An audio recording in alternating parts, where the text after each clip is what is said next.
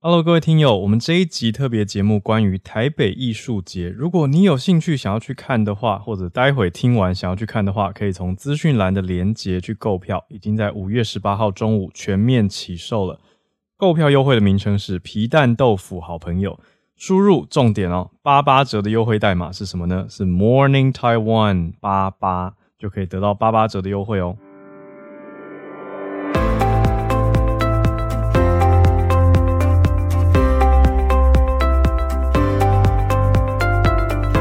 大家早安，欢迎收听今天的全球串联早安新闻。我们今天是很有意思的专题节目，我是浩尔，跟大家一起度过今天早安新闻的时间。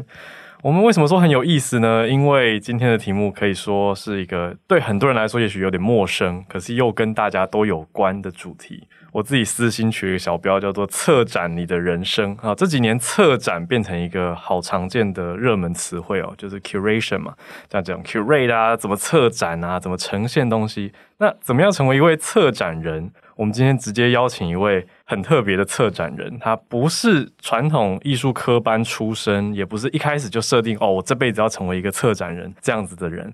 他叫做林仁忠，是台北艺术节今年的策展人。我们欢迎策展人林仁忠。Hello，大家好，好好好，我是仁忠。嗨嗨嗨，你很特别，因为刚刚我们在开录之前小聊嘛，就说，哎、嗯，你不是本来就设定好要成为策展人，但是你现在的生活主要时间却在法国这个艺术之都巴黎生活着，然后也真的成为了一位策展人。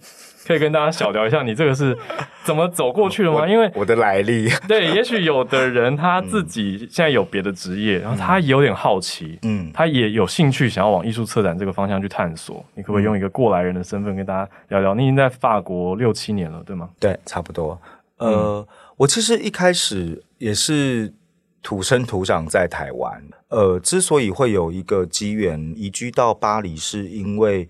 我大概快三十岁的时候，才意识到自己想做创作。嗯，那在意识到自己想做的创作之前，我当然也当然有在做别的事情，但是可能就很杂啦。有的时候是做文案的书写啦，或者是做企划、活动企划，或者是剧场的制作的工作。那一直到很后来才意识到，哦，原来行为艺术或者是表演的创作是我感兴趣的。那然后后来我又跑去跳舞，所以我当过两年的舞者。嗯，对，因为重新意识到自己喜欢做的事情，所以我就开始在接近中年的时候展开我的追梦的旅程。我其实是快三十岁的时候才开始呃试着出国，然后在欧洲去寻找我想要对话的人，然后我也定居在那里开始做我的作品。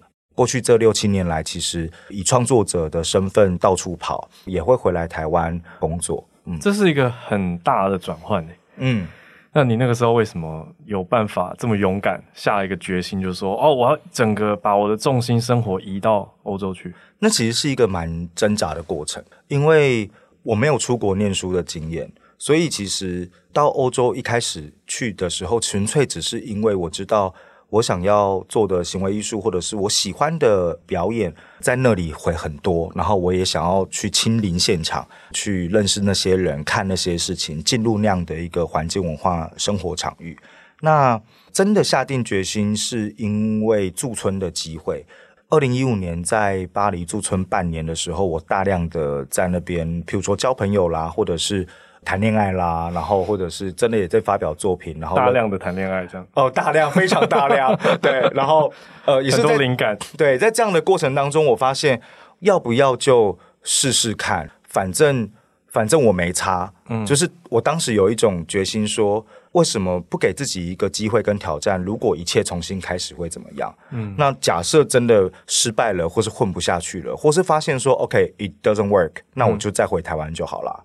所以其实我那时候抱着一种必死的决心，其实也有一种年纪的焦虑，因为可以理解，就是那种在一个年纪之前，你想说，哎，那个时候是不是要转到三十的一个转折点？没错，让自己再试一次，没错。所以就是一种豁出去的心情，申请了一个艺术家驻村，然后成功了，对，成功了。然后也驻村半年之后，我还想再回去，那唯一的方式就是申请艺术家签证。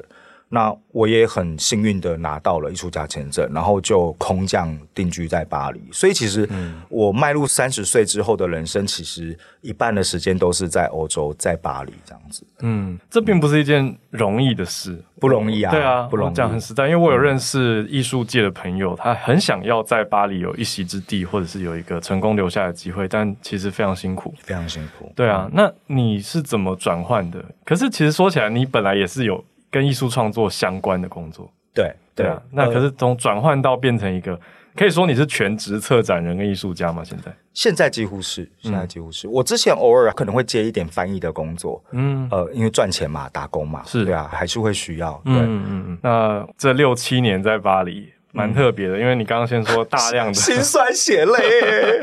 哎，大家要知道，巴黎不是一个容易生活城市，巴黎很难混。很多牛鬼蛇神，呃，对，巴黎很难混，而且我有一个很特殊的症状，就是我其实不讲法文。哎，这是都是用英文走跳。对，这是我为什么自称巴黎野玫瑰。哦，原来有这些，我资料上没有。我自称不是因为大家认识了，因因呃，可是并不是说我我后来因为时间待得久了，或者是因为之前 COVID 的时候，我所有的工作都停摆了，所以我就开始报线上法文课，开始好好的练。那当初因为我没有去法国留学过嘛，所以我是空降。所以空降呢，一开始驻村的时候，当然不需要会嘛，嗯，或者是其实那一开始驻村其实只有半年，所以你大概知道就是那一段时间。嗯，那真的开始定居下来之后，我发现到我怎么样学法文，我都没有办法短时间内学得好。嗯，那就算你法文讲的 OK，你的腔调或者说你就是一个外国人脸孔的人，怎么样，人家不一定把你当自己人，或者是接纳你进入别人的小圈圈，因为你知道艺术圈就很爱搞小圈圈，就是有很多不同的，尤其在巴黎这种打进小圈圈的这道工作，其实是非常重要的，就是你必须要打进某一个小圈圈，你才会开始有人介绍你展览啊、表演的机会啦等等的。那我没办法，我那时候只好把自己的英文练得更好，嗯，然后我就开始试着用英文混巴黎，那结果好像还可以在我身上，嗯，对，就我就默默的。走了这条路线，但是我这条路线真的也呃，我曾经跟法国人聊过，他说我比较特别，因为通常这样是行不通的。对 对，对你说呃，我不知道你个人对于艾米莉在巴黎这出戏怎么看啦？因为听说巴黎人都不爱这出戏，对对对，但是他就是一个类似你的例子啊，因为他就是一个靠英文走跳巴黎的一个的外国人嘛。对，那我会想要带到的题目是说，你这些年来在巴黎这边走跳这么多，那也。听起来很开心，汲取了很多的艺术的养分等等。可是刚刚我们也小聊了，很特别，你也没有打算要在那边落地生根呢，因为你还是保留台湾这边，你没有除籍。我没有，没有，像我还是会回来投票，然后或者是呃，我在台湾还是有工作。但对我来说，过去这七年多来，比较多的状况是，我已经习惯了一种频繁的移动性，嗯，然后这种移动性也帮助我。在我的工作跟生活上，能够得到更多的认识自己或认识这个世界，现在正在发生什么样的事情，然后让自己看事情的观点跟方式能够有更宽的幅度的机会。嗯嗯，对啊，你真的是两边都不错过，可以这样说吗？对啊，所以这种大量仰赖这种 mobility 的工作或生活方式，在疫情的时候就会受到很大的冲击嘛。嗯，对，疫情的时候大概只剩下法国跟台湾两边跑而已。哦，已经不容易了，嗯，很多人甚至连移动都难以移动。啊，是，所以其实是很 privilege，因为譬如说，二零二一年五月、六月之后，其实欧洲就已经夏天就已经全部正式解封了。所以其实欧洲很早啊，很早。所以二零二一我已经恢复在欧洲地区的大量旅行。可是那个时候你回台湾应该不适应，很不适应。譬如说，二零二一年大家开始逐步的不戴口罩，所以我也就入境随俗，就是呃，慢慢的也就在那样的生活语境里面。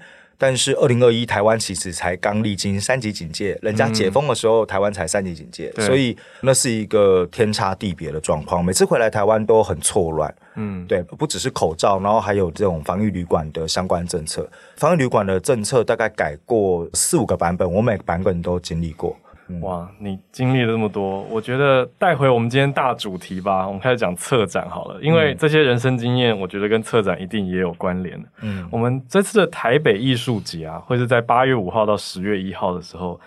展演在大家面前。那这个背后的策展人就是你。这背后要去测一个艺术节，我们一般人的想象就会觉得你是不是一个嘉年华会的总招？嗯，嗯，你要把所有的资源、艺术家斗在一起之外，你也要选择哪些东西要呈现给大家。那为什么要这样选？可以跟大家聊一下，你觉得这一次的万物运动这个概念，你觉得有受到 COVID 的影响吗？有，而且这是我第一年接下台北艺术节这个工作。我其实一开始接下这份工作的醒思就是。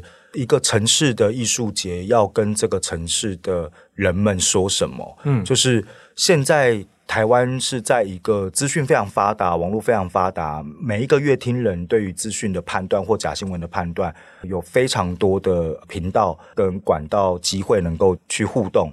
那一个实体活动的艺术节能够重新回返，包括台湾去年解封之后，我们也有机会让国际的作品进来的时候。一个艺术节，它现在还能够做什么？嗯，那我第一个想要处理的，呃，当前的问题意识就是，让我们来谈谈后疫情吧。嗯，哦、嗯，意思就是说，我们好像历经过了非常痛苦的过去这三年，在台湾的时候，但是现在好像逐步都要恢复正常的这一个时刻。我们可不可以借由一个艺术的参与的方式来重新想想，我们到底历经了什么？嗯，因为当我们有机会去回想的时候，我们似乎才有办法获得力气，跟继续面向未来或是走下去，知道自己现在要做什么选择的一种过程。嗯，所以有一些的沉淀，有一些醒思回望，还有你刚才说到了一个词叫参与。对，那这一次你的策展既然有融汇这些理念，可不可以跟大家聊一下？你用这个想法去出发嘛？那你怎么决定要邀请哪些的艺术家或作品来成为艺术节的一部分？嗯，这次我在艺术节的标题中文万物运动，英文 Dancing Ecosystems 的一种中英参照的选择下面，我其实是想要谈。人跟环境万物的关系，嗯，但是他又不是要一种说教式的谈环保，这个是我很确定，我一开始就不要做的。真的，对，我希望透过艺术节的机会，重新邀请观众一起来把自己放在我们其实一直都是生态中的一份子这样的一个概念。譬如说，嗯，我们常说人啊要亲近大自然，可是其实这句话它暗示着一件事情，就是大自然不在人旁边。对，所以我们必须要去亲近它。嗯，可是有没有可能，那个大自然其实就在人旁边？其实台北是个盆地啊，对，对不对？那我们台北艺术节，可是你要怎么把这件事情？我觉得观念超好，可是怎么怎么做出来，对不对？所以，譬如说，我就会用一些很实际的，这座城市当中有什么样的事情是它在那里，但是我们常常不见得会意识到，嗯，这样的一种现实来作为处理的材料。首先是植物。嗯，譬如说，就好像你说的，我们是个盆地，所以其实我们要看到一片树林不难吧？对啊。那北艺中心它的所在地在剑潭，它其实就离阳明山群其实是很近的，对，对，或者是圆山那一带。对。那很有趣的事情是，因为北艺中心它盖了十年，它去年终于开幕了。是。开幕的时候。除了这一个新颖的建筑之外，我第一个注意到的事情是，北艺中心周围的花圃跟树全部是被新移植进来的。哦，也就是说，它不是十年前工地落成、刚刚启用的时候移植的，它是开幕那段时间才被移植进来的。嗯，所以它很多的树木都有支架。嗯，然后很多的花圃你会看得出来，其实是刚被种进去的。嗯，包括。这是北艺中心的周围，对，包括它顶楼其实是一个空中花园，嗯，也全部都是开幕前工程最后要验收，要赶着开幕的时候把它放进去的。哇！所以那个时候我意识到，这一栋建筑除了迎来了新的民众之外，这栋建筑还迎来了新的植物新住民。嗯，所以那个时候我就在想说，那我们是不是应该可以透过你看，像这些新移民或新住民的植物，就是我刚刚说的，它都在，但是我们不见得有把目光跟思考转向他们。嗯，所以我第一个在构思这一个艺术节叫万物运动的时候，第一个计划就是给植物的音乐会。嗯，一切是从给植物的音乐会开始的。我们怎么样换位思考？让目光、让身体可以弯下腰来去看见那些植物，甚至听见那些植物的讯息。嗯，对，所以我开始做一些功课，就是其实，在国外，譬如说在加拿大或英国或者北欧好了，在芬兰、嗯、德国，有很多的艺术家或科学研究发现，植物有嗅觉、听觉、痛觉、味觉、视觉，其实什么都有。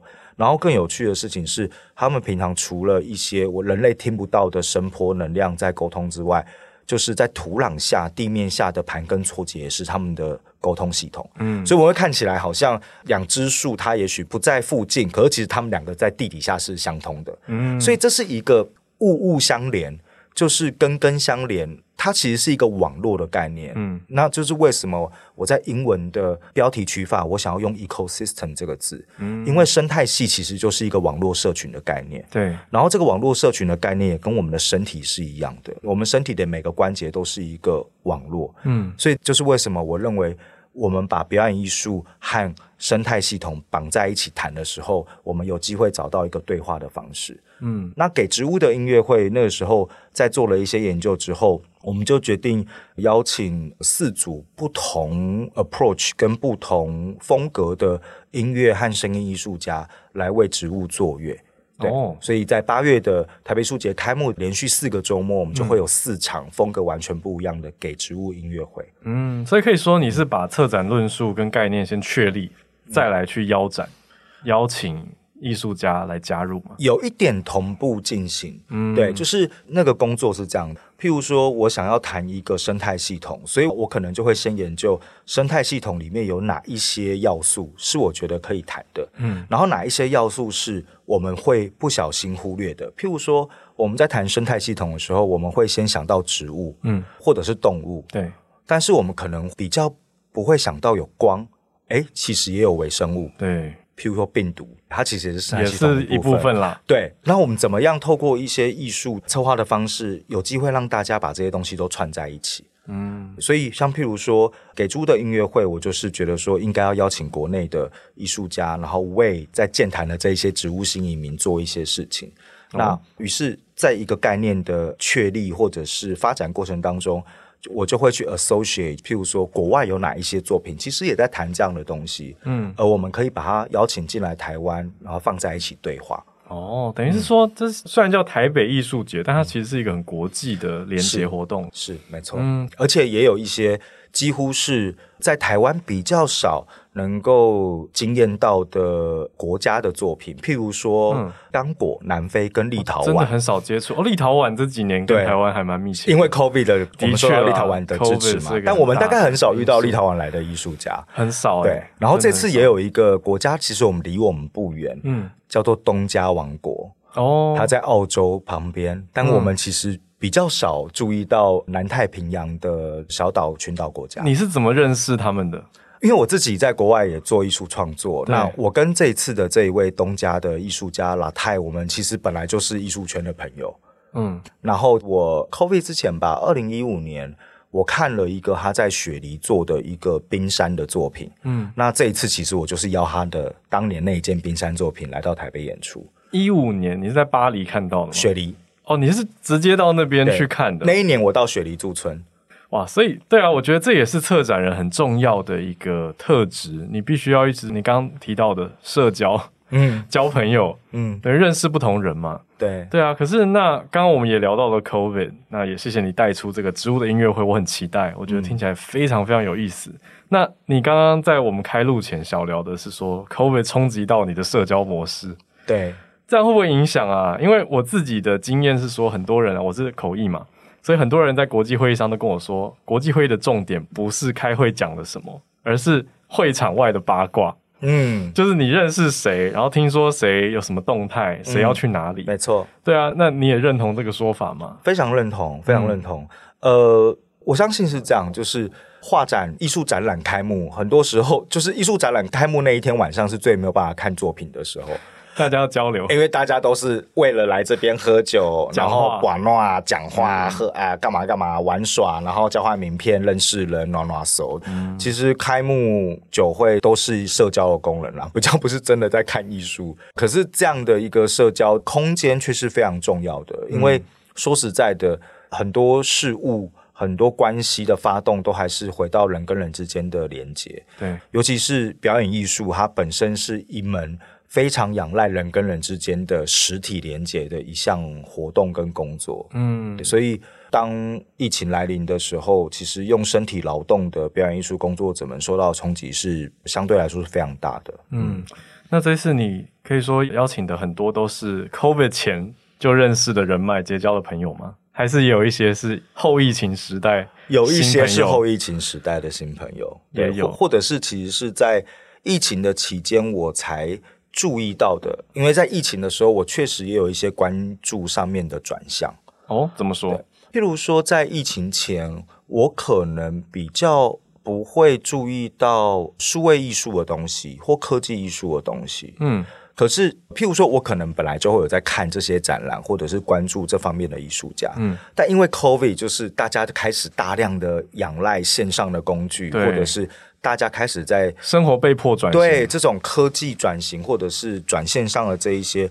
让我去重新思考，我之前看的那一些数位或科技艺术的东西跟我的关系是什么？嗯，对，所以像譬如说，COVID 的时候，除了这种网络艺术、数位艺术，呃，我的转向的 focus 之外，另外一个就是生态的转向的 focus。哦，嗯，那你本来比较关注什么？我本来关注的。我本来好像，我本来好像也没有特别关注什么，就是什么都看，什么都看，什么都看，杂食就对。对，我我平常我平常杂食，但我平常看行为艺术跟舞蹈比较多，因为这比较接近我自己创作的东西。嗯，因为你说你有舞蹈创作的。对。经验嘛，所以你刚刚提到东家这位艺术家，你说他也是行为艺术，他是行为艺术家哦。你看合理啦，这是在你的关注范围内、守备范围里面，对，在我原来的社交生活圈里面。所以换句话说，这一次的台北艺术节听起来元素也很广喽。你看，刚刚有音乐的嘛，给植物的音乐会，你找的四组都是音乐艺术家吗？对，有音乐艺术家，也有 DJ，也有声音艺术家，然后音乐家各种类型。譬如说，我们有王于君和王彦萌，嗯。然后我们也有乐团凯比鸟 KBN，然后我们这次也有 Oneness 声波疗愈乐团，嗯，对，我们有一场是完全身心灵系的。声波疗愈是什么？声波疗愈就是是 ASMR 吗？哎，其实有一点这种感觉，哎，所以就是大家坐在那边跟植物一起被疗愈。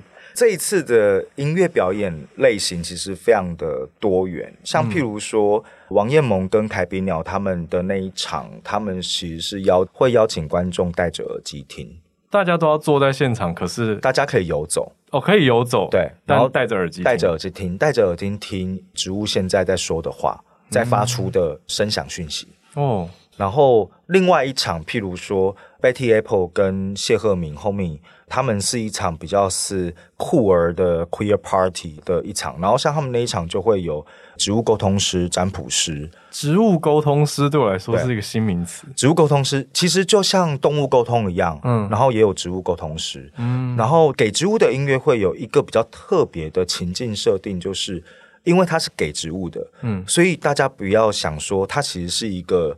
一般你去听音乐会的时候，有乐团在那边表演，然后你会跟歌手互动听音乐。那个其实反过来的，因为对象是植物，嗯，然后我们也会希望观众这一次来听给植物音乐会的时候是带植物来。哦，所以其实翻转那个视角，让人类变成照护者，所以你带着你陪你们家的植物来让它听音乐，哦、是这个概念。理解理解，嗯、欸，这个非常好玩，嗯、因为我身边其实很多朋友，大家越来越这几年也是把重心转向关注照顾自己的植物。对，大家还是会有一点，我觉得有点可爱，会比赛，因为有的朋友很容易把植物养到死掉。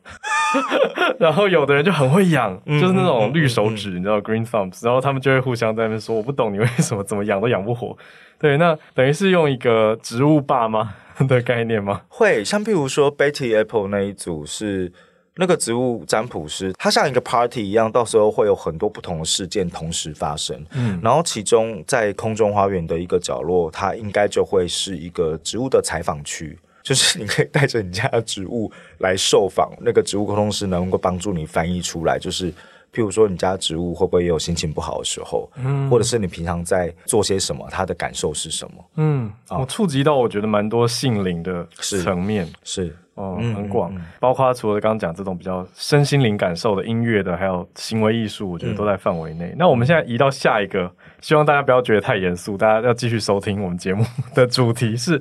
呃，这一次的策展重点之一是从西方的观点里面去解放出来。我们台北艺术节作为在西太平洋的位置，我们要怎么解放西方的观点？嗯，我们是找到自己的定位吗？嗯，其实这个解放的意思比较像是说，我们怎么样得到一种思考的视角翻转的机会。我我举个例子好了，就是通常我们在讲国外艺术家、国际音乐剧来台，譬如不管是狮子王还是芭蕾芭蕾舞剧、天鹅舞或是什么，就是通常我们台湾当代的我们，都是我们只要一听到外国人，我们一定想象脑袋里面的画面一定是白人。呃，说实话，真的是是，但是其实我们并没有意识到他们是白人，嗯，因为我们已经太习惯了，嗯。我们其实，在譬如说一种比较被美国化的，呃，或者是我们其实比较追崇欧美的这样的一种呃文化风向，嗯，或者是当初其实知识分子大部分是留美，对，或者是后来留英等等的这一种，把一种所谓前进的进步的思想带进教育体制或带进这种社会体制现场的时候。这一种对于国外知识的或者是美感的想象，其实是比较是白人的世界。嗯，但是我们很少意识到这件事情，因为我们已经非常的自然而然的习以为常了。嗯，对。那这一次，其实这个所谓翻转春西方观点，意思就是说，有没有机会我们看到世界的另外一边，然后来想象，哎，原来外国人不是都是白的，外国人也有不是白人的别种人。嗯，那当我们有这个机会重新看到这些事情。然后透过表演的经验去理解这些人的世界的时候，我们是不是可以真正的更了解自己的世界？嗯，那这个对于你的策展，嗯、你有刻意做一些安排吗？有，譬如说这一次我们在万物运动里面有一个我潜藏的关键字，呃，设定叫做南方。南方，然后这个南方的意思就是它它那个 global south 的对南方对全球南方对全球南方。然后这一个全球南方对我来说，它不只是一个所谓地理上面嗯用来取代第三世界的一个文化的术语。这个南方同时还指的是一种文化精神状态的南方，它指的是这种非单一的异质性的多重的。譬如说，我刚刚讲了，当我们在想外国人的时候，我们想的是白人，他就是一个单一的。对啊，对。可是他有没有可能其实根本不是这样子？那这个就是一种比较像是南方的一种 approach。嗯，所以这是为什么这次其实艺术节的开幕八月第一周，除了给植物的音乐会之外，嗯、是两件来自非洲大陆的作品。嗯，然后它作为台北艺术节开幕主打的两首作品，其实是一个蛮突破的一个尝试。等于是说，我觉得讲实在的，我觉得大家并不是不愿意去认识，而是因为我们认识的太少。对，所以认识越少，我们越难去知道他们的美在哪里，或者好在哪里。那我很期待这次的艺术节可以有这个机会去多多认识啊。延伸人中你刚刚讲的这个，我是有感而发啦。我前一阵子朋友约我去一个我觉得很不错、真的很好吃的一个法国料理吃饭，嗯，可是我唯一受不了的。就是他音乐从头到尾放的都是大家都知道的那些曲子，嗯哼，就是玫瑰人生，嗯，然后我就觉得就是 stereotype 这样，对，对我就想说，嗯、就是我就觉得以他们的那个菜色做出来的深度跟美感，绝对，我觉得他们的文化认知是可以再更丰富的。那、嗯、我当下其实也在思考，不知道是我自己反动还是叛逆，我就觉得会不会有一天以后法国料理可以不要只放这种歌，嗯嗯嗯，它会不会可以放，比如说你讲的。殖民地的一种反动跟反思，这么多的非洲国家是是法国过去有深度的影响到他们文化的，没错，对不对？那我觉得这一次你讲的这个你的策展理念跟这次邀请的艺术家，就是一个这样子的一个反思的呈现。对，像譬如说，除了非洲的作品之外。我一开始提到的那个呃，我在雪梨认识的那一位东家的艺术家，他其实也是在这样的一个关键词脉络里面，嗯，就是这个事情，它也帮助于我们重新思考台湾的位置。就像你刚刚说的，台湾在一个西太平洋，或者是我们说亚太平洋地区的一个岛国的地理位置或地缘政治的位置，但是。我们很少把自己跟海岛式的文化跟群岛式的文化放在一起看，甚至我觉得大家有一点下意识的在排斥，是。好像想要往美国大城市去接近，是，是，是，是，是。可是这种生态思维，就好像我们这次的关键字生态，它其实就是一种重新看待自己跟世界关系的方式。譬如说，我们以往看台湾的时候，我们看向的比较像是台湾跟譬如说中国或者香港这样的一种文化或社会关系。可是，其实台湾另外一种关系是我们在日本群岛的下方，嗯，在我们的南边是菲律宾群岛，再来是印尼群岛，嗯，再来是澳洲、纽西兰群岛。所以台湾其实是在一个群岛网络的生态系里面，嗯，但是我们平常比较少用，譬如说艺术节或艺术的方式看见这点，所以这也是一个这次在策划艺术节的时候我的一种工作或者是策展意识之一，怎么样把这样的一个问题意识透过作品呈现出来，然后让大家重新发现，哦，原来我跟这件事情有关呐、啊。嗯，那我们刚刚讲的这个换一个视角很有趣嘛？那、嗯、谢谢人中的规划，我超期待。你刚刚提到像刚果、南非，我觉得都是让大家可以有这个机会，透过台北艺术节做一个窗户，去更认识啊，嗯、甚至参与在其中。对，我还看到一个很有趣的观点，叫太阳与海。嗯，他的观点是上帝视角，这个又是换一个完全不同角度的视角了。对，从这种上帝视角来看呢、啊，它又跟西方观点不一样。可是我们、嗯、为什么你邀请太阳与海？嗯。太阳与海这一个作品呢，因为这个作品它本身有一种能量，是我觉得也是这一个时代在看环境问题的一个状况。也就是说，人们常常会排斥环保，因为我们大多时候在处理环保或倡议环境题目的时候，会不小心流于说教。嗯，或者是大甚至有一种道德比赛，对，或者是我们会用道德作为一种前提来和这件事情放在一起谈，嗯、或者是听的人会用这种方式放在一起理解。嗯，所以《太阳与海》这件作品有趣的地方是，它用一种几乎不说教，但是是让你突然意识到这是我生而为人，我很抱歉，这是我的问题的一种作品。可以多跟大家介绍一下《太阳与海》吗？好。《太阳与海》是二零一九年，刚好就是 COVID 前一年的威尼斯双年展，在这个全球视觉艺术盛会里面，他们国家馆各自会推出作品。那每一届国家馆会有一个竞赛，那金狮奖就是最高荣誉，而那一年的得奖作品就是《太阳与海》。嗯嗯，它其实是一个很复合媒材的一个表演装置跨领域歌剧。意思就是，嗯，它是一个视觉艺术展，所以它基本上是整件作品是一个大型装置，但是启动这个装置或是在这个装置里面的作品内容，其实是一个歌剧表演。它是一个人造沙滩的装置，沙滩上有穿着各种泳装的男人、女人、老人、小孩与其他，然后那个其他也包括狗，嗯，就是一个一般的沙滩场景。那人们在上面。慵懒的，譬如说划手机、吃水果、野餐、打排球、谈恋爱，坐着在沙滩上面晒太阳，该做的事情。然后他们其实都是歌剧演员，嗯、他们会开始在沙滩上做着生活琐事，然后就默默的唱起歌，躺在躺椅上唱歌，然后躺着躺着就唱完了 的一部歌剧作品。有指挥吗？没有，没有指挥，没有。然后这一部歌剧作品。立陶宛的这三位艺术家，他们其实想谈的就是人类到底如何无意识的对于环境漠不关心。嗯，就是冷漠。我们不是常说冷漠其实才是最残酷的嘛？爱的相反，对，爱的相反不是恨，是冷漠。冷漠，就你无感。对，对你其实不 care，更毫不关心。对。然后他们其实想把这样的一种毫不关心，邀请观众用上帝视角的方式来看，好像是大家当上帝当观众，对，一起来经历了这场歌剧。是，所以他因为这一个上帝视角的设计，让你在看这件事情的时候。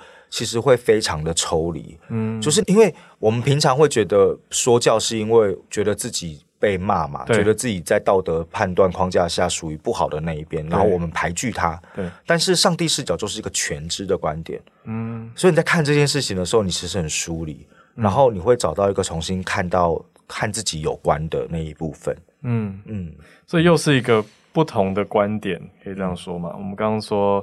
有在地的观点，嗯、说从这个展场出发，附近的植物到解放西方的观点，我们邀请了全球南方的这样子角度，嗯、到现在有上帝视角的，嗯，太阳与海，我觉得非常特别。那我们最后拉大一个范围哦，最后来跟大家介绍一下，嗯、当然要鼓励跟邀请大家来参与台北艺术节啦，八月五号到十月一号。那作为策展人，可不可以再多跟大家介绍一下，还有你心中好的艺术节是怎么样？当然。这一次办的一定是往好的方向去策划嘛？啊，还可以更好，